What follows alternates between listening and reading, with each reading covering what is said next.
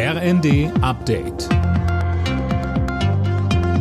Stündlich neu. Auf den Punkt informiert. Ich bin Finn Riebesell. Guten Tag.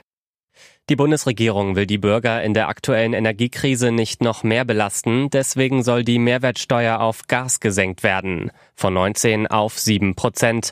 Das hat Kanzler Scholz heute angekündigt. Das Ganze soll so lange gelten wie die Gasumlage, also bis Ende März 2024.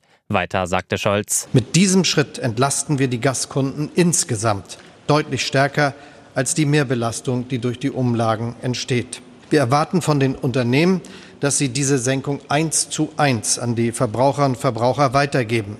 Das werden wir auch sehr klar kommunizieren. Die Masernimpfpflicht in Kitas und Schulen ist rechtens. Das hat das Bundesverfassungsgericht entschieden. Damit dürfen Kinder nur in die Kita, wenn sie geimpft sind oder die Masern schon hatten. Bei Schülern geht zwar die Schulpflicht vor, es drohen aber Bußgelder.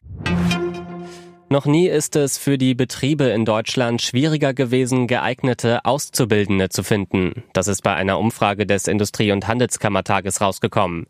Mehr von Daniel Bornberg. Demnach haben 42 Prozent der Firmen im letzten Jahr nicht für alle offenen Lehrstellen auch einen Azubi gefunden.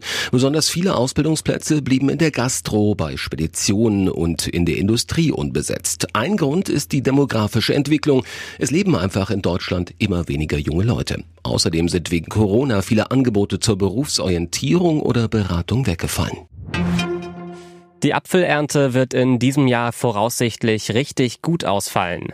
Ersten Schätzungen zufolge werden über eine Million Tonnen geerntet. Das sind acht Prozent mehr als im langjährigen Durchschnitt.